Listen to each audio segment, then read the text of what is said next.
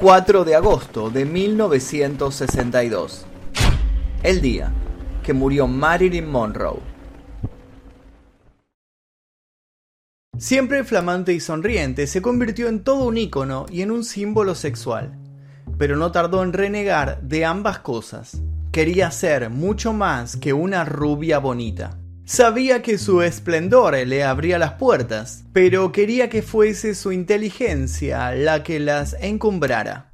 Su ascenso fue inigualable y sus actuaciones siguen siendo motivo de suspiros para los amantes del séptimo arte. Sin embargo, Atrás de la estrella resplandeciente se encontraba un torbellino oscuro donde frustraciones, amores fallidos, adicciones y otros ingredientes que hoy día siguen secretos crearon un cóctel que culminó con uno de los mayores misterios de Hollywood. ¿Qué pasó con Marilyn Monroe? Pero antes de comenzar les quiero hacer una pequeña recomendación. Van a encontrar aquí debajo en la descripción un link para descargarse con un 83% de descuento, o sea prácticamente gratis, Surfshark.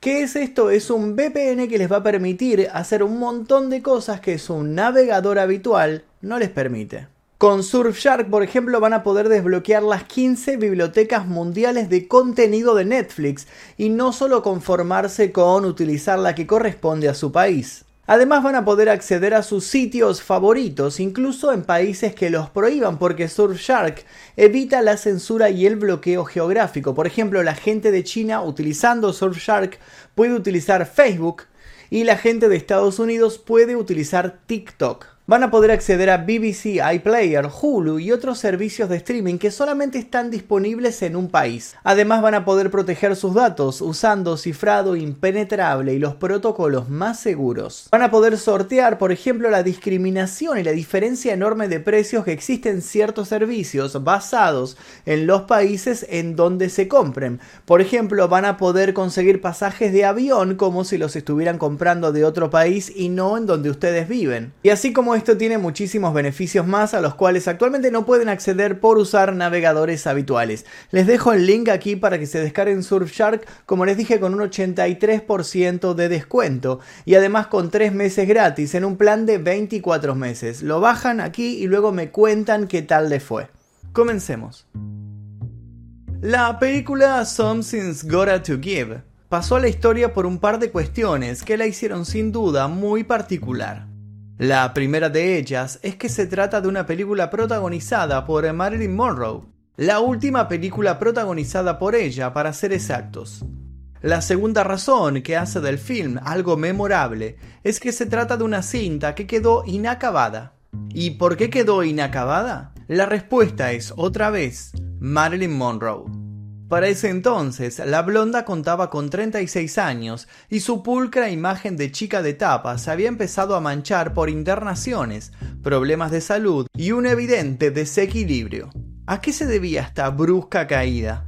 Marilyn había sido llamada por la Fox luego de un año en el que no había pisado sets de rodaje. Su relación con la empresa hacía tiempo que era tirante, Marilyn, sabiéndose un plato fuerte, siempre solía renegociar las propuestas del estudio.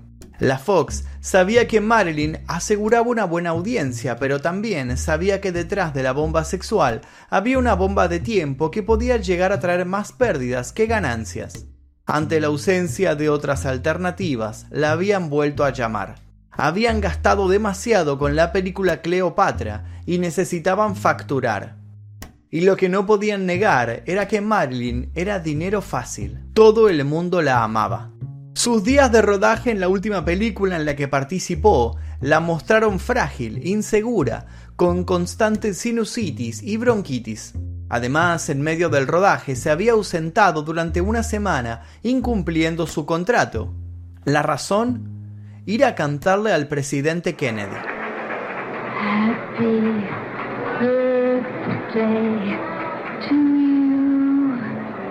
Fue para muchos ese Happy Birthday, Mr. President, el que terminó de condenar la película, en parte porque Fox terminó despidiendo a Marilyn. El actor protagonista se opuso a seguir grabando con otra actriz y finalmente la chica fue readmitida en el proyecto. Sin embargo, no tardarían en encontrarla muerta en su habitación. Y para algunos eso tuvo mucho que ver con el tono insinuante en el cual le cantó al presidente. La versión oficial fue suicidio. Sin embargo, cuando Jack Clemons, jefe del Departamento de Policía de Los Ángeles, acudió a la casa luego de recibir un llamado a las 4.55 de la madrugada, no fue la escena de un suicidio lo que encontró. Algunos detalles certeros le hicieron sacar una pronta pero innegable conclusión. Todo en la habitación en la que descansaba el cuerpo desnudo y sin vida de la chica había sido cambiado de lugar o alterado. Había tras la muerte de esa cantante, actriz y modelo, emblema también para los norteamericanos, una oscura trama que llegaba hasta las altas cumbres políticas. Gladys Pearl Baker se enteró de que estaba embarazada un tiempo después de separarse. Decidió tener a su hija de todos modos y se propuso cuidarla sola. Gladys trabajaba como cortadora de negativos en una productora de cine y bautizó a su hija Norma Jean Baker. Norma por Norma Talmadge y Jean por Jean Harlow, que eran sus actrices favoritas.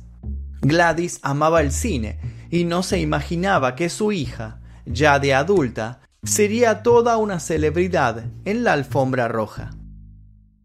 Lo cierto es que los temerarios planes de Gladys de enfrentar al mundo con su pequeña en brazos no prosperaron y rápido, por problemas económicos, decidió dejar a Norma a cuidado de un matrimonio adoptivo.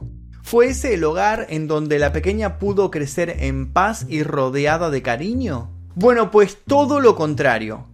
Fue el inicio de una peripecia que la llevaría a transitar varias casas y muchas malas experiencias.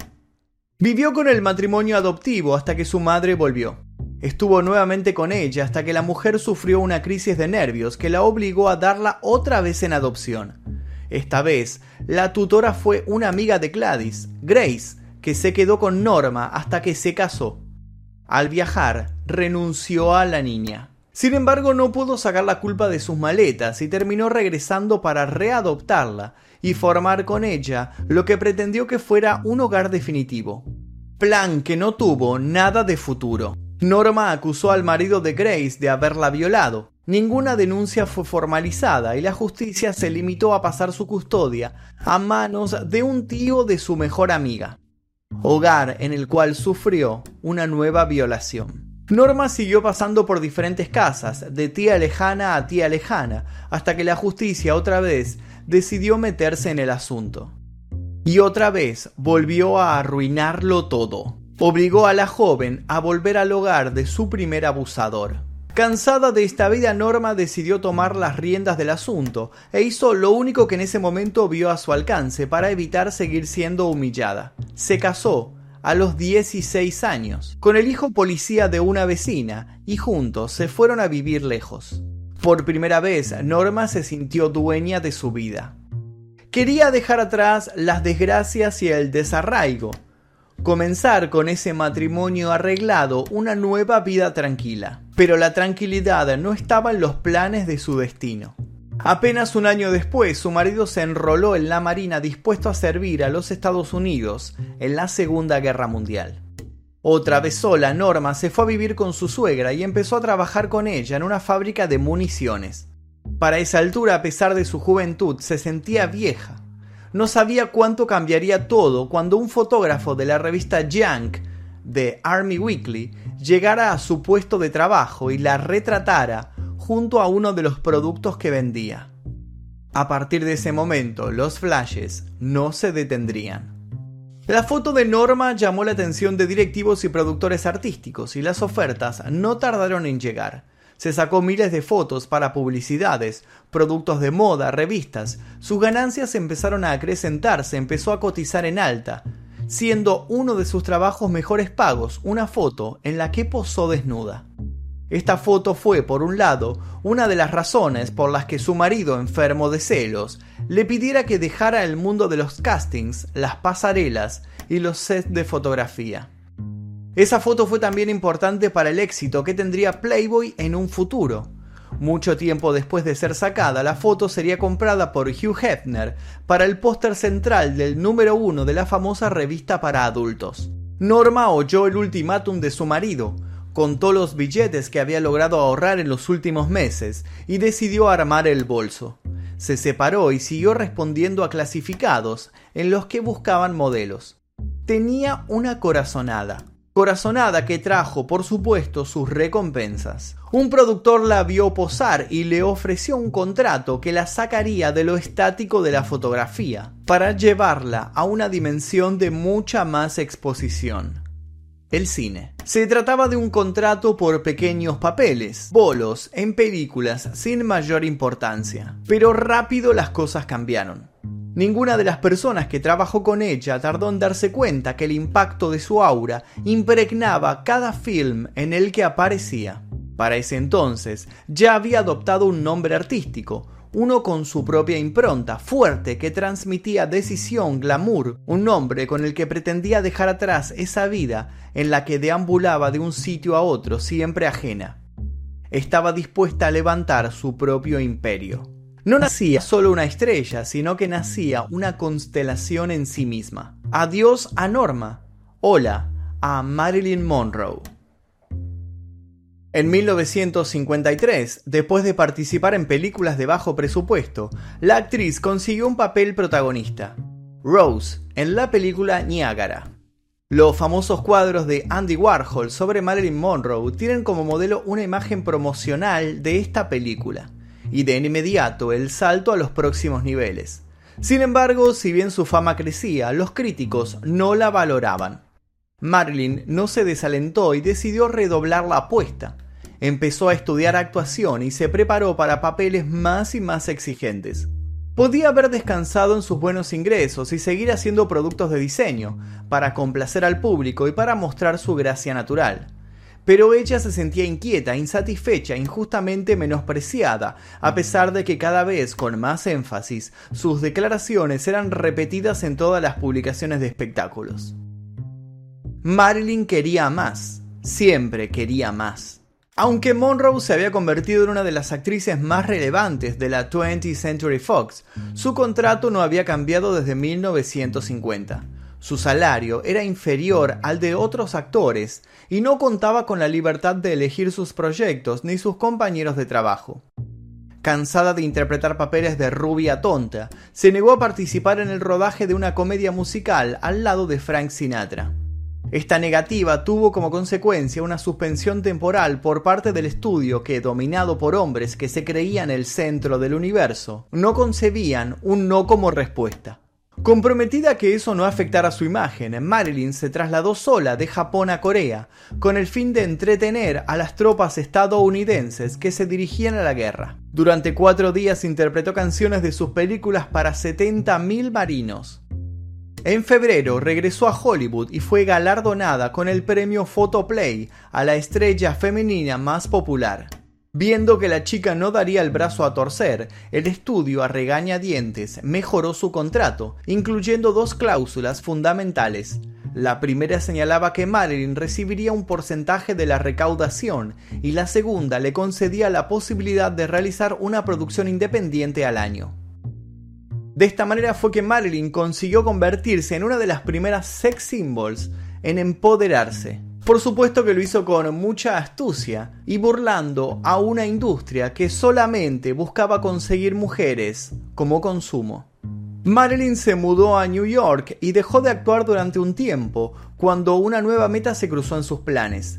Quería formar su propia productora de cine y seguir perfeccionándose.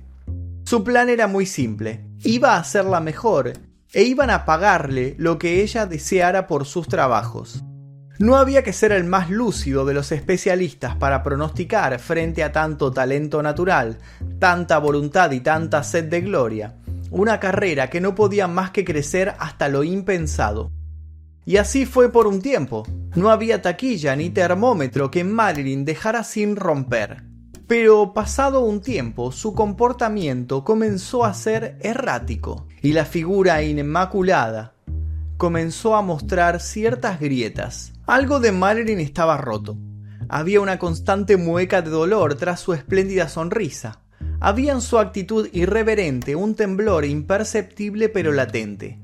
Marilyn vivía a la sombra del fantasma de las enfermedades mentales que habían atosigado a las mujeres de su familia. En más de una ocasión se describió a sí misma como quebrada, inacabada, como si en su interior hubiera una lucha interna que no podía manejar. Y sus relaciones amorosas no la ayudaron en su búsqueda por sanar esas heridas. Los romances de Marilyn fueron muchos, pero hay algunos que pasaron a la posteridad. Luego del matrimonio que le funcionó como boleto de escape de orfanatos y otras constantes, sucesivas y abusivas adopciones, su segunda boda fue con Joey DiMaggio, un famosísimo jugador de béisbol. El casamiento significó para el público estadounidense el clímax de un mojado sueño americano. Dos de sus mitos juntos era casi un orgasmo. La pareja se casó en 1954, el compromiso duró solo nueve meses y siguieron viéndose durante años. El deportista, muy conservador, fue incapaz de adaptarse a la vida de la estrella. Le parecía una ofensa que la deseasen otros hombres y vivió históricos ataques de celos. Durante los 20 años que siguieron a la muerte de Marilyn, envió un ramo de flores a su tumba tres veces por semana. Fue su propia muerte la que detuvo el ritual. Según sus allegados, Joe nunca dejó de amarla. A Arthur Miller, dramaturgo y ganador de un Pulitzer, lo vio por primera vez en 1951, cuando ella tenía 25 años y él 10 años más. Ella representaba todo lo que era vendible, la imagen edulcorada de una sociedad consumista y sexista. Él se había hecho la fama de escritor ácido que cuestionaba el status quo y era un intelectual sospechado de comunista. Fue una sorpresa para muchos cuando se casaron cinco años después, en una ceremonia en la que Marilyn se convirtió al judaísmo. La prensa accedió a la casa donde se celebró el evento, y en una de las persecuciones en busca de fotografías exclusivas murió accidentalmente una periodista que cubría el acontecimiento. Por ese entonces Marilyn rodó la primera película de la Marilyn Monroe Productions, experiencia que terminó siendo muy angustiosa para ella, dado que estaba embarazada y sufrió un aborto espontáneo a causa del estrés. Por aquel entonces los medios ya habían creado una Marilyn superficial, adicta, problemática y depresiva. Miller buscó entender el vacío que asfixiaba a su esposa y le acompañó en sus ansias de seguir buscándose. Parecían felices, pero apenas tres años después de la boda, cada uno se cansó del otro. En 1960, Marilyn tuvo una sonada aventura con el francés Yves Montand cuando rodaba El multimillonario y todo terminó por desbarrancarse. Sin embargo, antes del final, Miller escribió para Marilyn un papel que la haría lucirse. Juntos terminarían rodando una película que se convertiría en mítica, una película que es conocida como un film maldito. En el verano de fuego de 1960, en el desierto de Black Rock, Nevada, y cerca de los ensayos atómicos que se extenderían hasta dos años después, empezó el rodaje de The Misfit. Marilyn vivía una de sus peores épocas de fragilidad. Neurosis y tumbos emocionales eran su constante llegaba invariablemente tarde a la filmación. El uso, abuso y dependencia de los psicofármacos le exigían más horas de sueño y se movía como un zombie. El punto límite lo alcanzó cuando tuvo que internarse dos semanas en un hospital de Los Ángeles. Dos semanas sin rodaje que tiraron por la borda los planes originales y significaron costos elevadísimos para las productoras asociadas. El resto del elenco tampoco la pasó muy bien. El desierto, de algún modo, por culpa de sus elevadas temperaturas o por su contaminación radioactiva, provocaba notables cambios de humor y llenó el set de altibajos y agotamiento. Arthur Miller también cayó en un extraño hábito. La noche o la mañana anterior al rodaje de una escena, entregaba el guion con tachaduras y reescrituras casi ilegibles, aumentando el caos general y duplicando la inseguridad de Marilyn. Estrenada en 1961 de Misfit, empezó a ser llamada la película maldita. Muchos de los involucrados en la cinta empezaron a sufrir trágicos finales al tiempo de estrenarse. ¿Leyenda? ¿Psicosis colectiva o realmente había una maldición? Como sea, esa fue la despedida de Miller y Monroe como pareja. El escritor empezó un romance con una fotógrafa que conoció en el set. Marilyn se encaminaba sin saberlo a sus últimos años de vida. Con Tony Curtis también tuvo una historia que iba y venía. Durante ocho años, y según el propio actor, incluyó un aborto involuntario. Según ha contado Curtis en sus memorias, Marilyn quedó embarazada y perdió el bebé poco después de contárselo. Hay quienes siguen sospechando de la versión de Curtis, sobre todo porque el hombre nunca tuvo pudor en develar intimidades con tal de generar polémicas a su alrededor. Sin embargo, el romance más famoso de Marilyn es uno que al día de la fecha sigue siendo un misterio. Para algunos se trata de un romance que nunca existió, solo alimentado por el fervor popular, siempre ansioso de una nueva, rebuscada y turbia historia que consumir. Y la realidad es que si algo le sobra a la historia de ese romance, es justamente rebusque y turbiedad. La historia de ser real sería la siguiente. Estamos en febrero de 1962 y Patricia Kennedy, hermana de John y Robert, organiza una cena privada. Su marido, el actor británico Peter Lawford, invita a Marilyn. John F. Kennedy queda obnubilado por Marilyn y la invita a un viaje que hará sin Jackie, su mujer. Se convierten en amantes. El flechazo es inmenso. No es solo atracción sexual, hay entre ellos algo más íntimo. No hay pruebas, pero en la Casa Blanca es un secreto a voces que Marilyn llega a sus encuentros con John por un pasadizo secreto. Un juego tan peligroso que el presidente de un momento a otro decide hacerse el desentendido dejando a Marilyn confundida y atormentada. Situación que empeora cuando Robert, el hermano de John, la seduce. Marilyn se siente usada, pasada de hombre a hombre como un objeto. Según algunos investigadores de la muerte de Marilyn, ella le dijo a varios amigos que tenía información política muy peligrosa para los dos hermanos. Algunos biógrafos conjeturan que se trataba de secretos de la Cuba de Fidel y otros que tenían que ver con el capo mafia Sam Giancana, que ayudó a John a llegar a la presidencia. ¿Actuó Marilyn por despecho? Es algo que se sigue debatiendo. Para tantos otros, Marilyn estaba profundamente enamorada de John y solo deseaba animarlo para que él admitiera que le pasaba lo mismo. Otras versiones hablan nuevamente de un embarazo. ¿Llegó Marilyn a estar embarazada del hombre que en 1963 sería asesinado en medio de una caravana multitudinaria? Lo cierto es que para hacerse notar, para redoblar la apuesta fiel a su estilo, Marilyn canta ese feliz cumpleaños tan cargado de mensajes ocultos el sábado 19 de mayo de 1962 en el Madison Square Garden en New York en la cena por el cumpleaños número 45 de John. Toma el micrófono y en apenas un minuto y medio hechiza a la audiencia, pero también hace algo más, es sugerente, nos intenta decir algo. ¿Sentimos que hay algo entre ella y John porque realmente lo hay? ¿O es que ella lo está actuando demasiado bien y no sabemos separar la ficción de la realidad? ¿Qué tan buena actriz es Marilyn? El secreto se lo lleva a la tumba. Cantar ese día quizá fue su sentencia, el origen de una de las teorías que gana terreno día a día, la que asegura que Marilyn, finalmente siendo rechazada por John, amenaza a Robert con hacer una rueda de prensa y hacer público todo este romance clandestino, el romance con el presidente y con el fiscal general de los Estados Unidos. Los últimos años de Marilyn fueron caóticos y su muerte quedó teñida por la intriga. Algunos hablan de una decepción amorosa, otros de una enfermedad mental maltratada.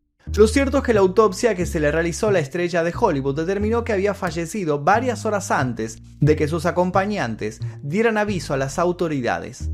Cuando las mismas llegaron notaron que la escena de la muerte presentaba varias incongruencias.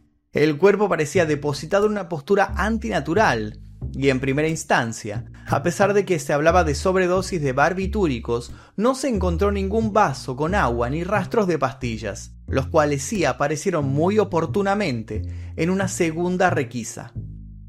El tiempo que pasó entre el fallecimiento de Marilyn y el aviso a las autoridades habría servido para que los médicos involucrados organizaran con cuidado la escena de manera tal que la misma pareciera un suicidio y los absolviera de cualquier culpa y cargo. Otro detalle no menor fue que la lavadora estaba encendida cuando la policía llegó al lugar. Las sábanas sobre las cuales habría muerto Marilyn fueron cambiadas. ¿Por qué Eunice Murray, su ama de llaves, había limpiado la habitación a fondo? Según trascendidos, el cuerpo tenía moretones y señales de golpes. El diario personal, guardado en una caja bajo llave, y la agenda telefónica habían desaparecido. En 1985, Eunice Murray, quien fue recomendada por el Dr. Grinson para trabajar con Marilyn, fue entrevistada para el documental Say Goodbye to the President y contó que ese día en la casa estuvo Robert Kennedy, que el psiquiatra Grinson llegó cuando Marilyn todavía estaba viva y pidió una ambulancia. Cerró el relato sugiriendo que la discusión entre Robert, sus guardaespaldas y Marilyn habría sido más que violenta. El detective privado Fred Otash, entrevistado en 1985 por la periodista de ABC Sylvia Chase para un programa sobre la muerte de Marilyn, declaró que fueron instalados micrófonos en la casa de la diva. Según su testimonio, había grabaciones de ella y Robert haciendo el amor, pero también una, el mismo día de su muerte, que registró una feroz pelea. Fred nunca fue tomado muy en serio. El FBI asevera en su informe final que Eunice Murray y la secretaria personal y agente de prensa de Marilyn, Pat Newcomb, colaboraron en el plan para incitarla al suicidio. En febrero de 1963, Pat se mudó a Washington, D.C. y trabajó como enlace entre Hollywood y el Estado, a las órdenes de los Kennedy. Hace poco, a sus 78 años, un oficial retirado de la CIA, Norman Hodge, confesó que entre agosto de 1959 y marzo de 1972, por orden superior de la Casa Blanca, había asesinado a 37 personas que podían ser peligrosas para la seguridad nacional, incluyendo a la actriz y modelo Marilyn Monroe. Norman tampoco fue tomado en serio. Pero ¿quién miente y quién dice la verdad en este laberinto de teorías cruzadas? El vestido color piel y repleto de cristales que Marilyn usó para cantar el Happy Birthday Mr. President se subastó y en noviembre de 2016 fue adquirido por la cadena de museos de rarezas y cultura popular, aunque usted no lo crea de Ripley, por 5 millones de dólares, convirtiéndose en el vestido más caro del mundo. Cabe agregar por último que la casa de la actriz, ubicada en Brentwood, California, fue adquirida por el matrimonio de actores Michael Irving y Veronica Hamel tras la muerte de Marilyn Monroe. Gracias a una remodelación que la pareja le hizo a la casa, hallaron un sofisticado sistema de escuchas telefónicas y unos cuantos micrófonos. Mientras viejas teorías se reavivan y tantas otras nacen, solo podemos asegurar que con su constante exhibición desinhibida, Marilyn logró, mientras más ropa se sacaba, incorporarle más y más capas a su figura. Sufrió el abuso de una sociedad y una industria misógina. Dominó el juego tanto como el juego la dominó. Se dice que su madre, ya adulta, internada en un psiquiátrico, le decía a cualquiera con el que se topara que la chica rubia tan famosa, esa actriz tan sobresaliente, la de los muchos premios, esa tal Marilyn, era su hija. Se dice que nunca nadie le creyó. Marilyn, a su modo, terminó muriendo como su madre, sola y tratada de loca, pero a la vez quedó inmortalizada en el ADN de la cultura pop como un símbolo imperecedero, siempre radiante y sensual, el prototipo de quien tiene al mundo a sus pies mientras sube su falda, sugerente. Y hasta aquí el video de hoy, espero que les haya interesado. Es la historia de Marilyn Monroe que tiene muchísimo de conspiración, de trama política y por eso me interesó contarla en este canal. Si les gustó lo que oyeron el día de hoy, les pido por favor que dejen su like, se suscriban si es que todavía no lo hicieron y los invito a dejar comentarios sobre posibles teorías sobre esta muerte tan misteriosa o también sobre sugerencias para futuros videos. Por lo pronto me despido, mi nombre es Magnum Mephisto y esto fue el día que les dejo un par de recomendaciones aquí para que sigan haciendo maratón en este canal. Adiós.